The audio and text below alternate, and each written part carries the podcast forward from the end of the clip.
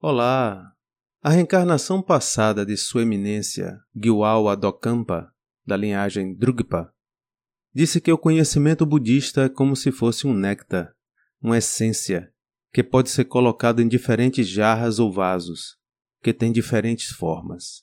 O néctar toma forma da jarra, mas ele não é a jarra. Ou seja, o conhecimento que surge com o Buda hoje se apresenta de diferentes formas, em diferentes países, por conta da cultura do local e das características do mestre que passou a transmissão. O conhecimento budista não é o jarro, é o néctar dentro do jarro. Linhagem é um fluxo contínuo de transmissão intelectual, teórica e experiencial do budismo. O fluxo do Dharma do Buda. Aqui no Brasil, temos o budismo japonês, chinês, tailandês, butanês e tibetano, todos com suas linhagens. Vou me ater um pouco ao budismo tibetano no Brasil, especialmente as linhagens Nyingma e Kagyu. Em 1994, chega ao Brasil o mestre tibetano Vajrayana Shagdutu Rinpoche, da linhagem Nyingma. Constrói dois templos no município de Três Coroas, no Rio Grande do Sul, um templo na cidade de Cotias, em São Paulo, e outro em construção em Curitiba, no Paraná. Os seis lamas ordenados por Shagdu coordenam os três templos. Shagdu morreu em 2002 e já renasceu, foi reconhecido e encontra-se em treinamento. Outro tibetano é a linhagem Drugpa, também Vajrayana, que significa rugido dos dragões. Fundada pelos Mahasiddhas Naropa e Tilopa, é o budismo dos Himalaias. Foi introduzido no Brasil pelo líder atual, Sua Santidade Gyalwang Drugpa, que detém as linhagens Nyingma e Kagyu. No Brasil, sua sede fica no Recife. O lama Jingme Lawan, brasileiro, com formação monástica, é o presidente, diretor e representante no Brasil. As linhagens Nyingma e Kagyu são duas das oito linhagens que surgiram na Índia e depois se expandiram para os países do Himalaia em especial o Tibete. A linhagem Nyingma é considerada a linhagem antiga do budismo. Ela é do norte da Índia, onde hoje é o Nepal, e foi levada para o Tibete no século 7 a 8 por Padmasambhava, conhecido também como Guru Rinpoche, o segundo Buda para os tibetanos.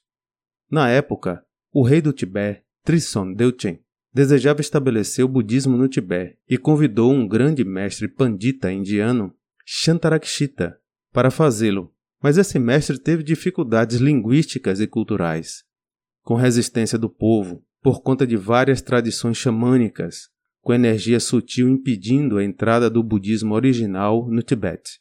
Shantarakshita aconselhou o rei a chamar um mestre tântrico do norte da Índia, com domínio sobre o campo sutil energético, e esse mestre era Padmasambhava.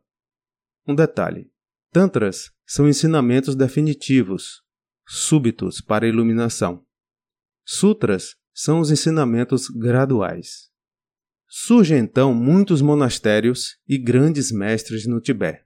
Tempos mais tarde, um novo rei persegue os praticantes budistas e o budismo entra em declínio.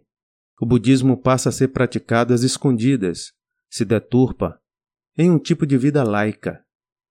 Ao longo do tempo, grandes mestres yogis tibetanos aspiravam reencontrar o budismo original no Tibete. Marpa era um deles. Isso já era século XI. Ele viajou à Índia por dez anos e recebeu os ensinamentos originais dos Mahasiddhas indianos, Naropa e Maitripa. Esse último ensinou Mahamudra.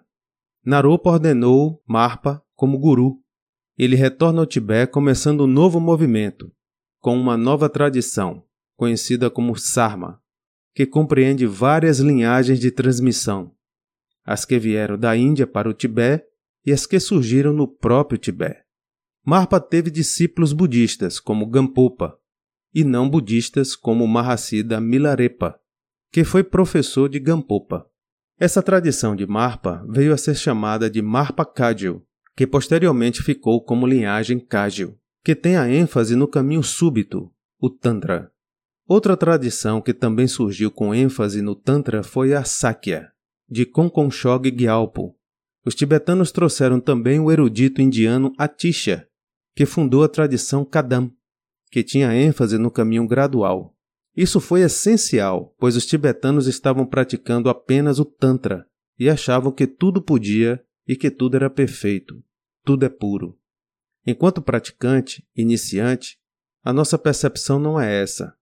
O ensinamento gradual vai refinando a nossa visão e gradualmente vai se experienciando a natureza pura da realidade. Os mestres Kadam também reavivaram o Vinaya, que é um estilo de vida virtuoso, saudável e ético. No século XV, um desses grandes eruditos Kadam, chamado Lobson Drapka, recebe ensinamentos diretos de Manjushri, passa a ser chamado de Jetson Kappa, fundador da tradição Gelupa, a qual pertence o Dalai Lama. Vou ficando por aqui e espero que você esteja sempre bem.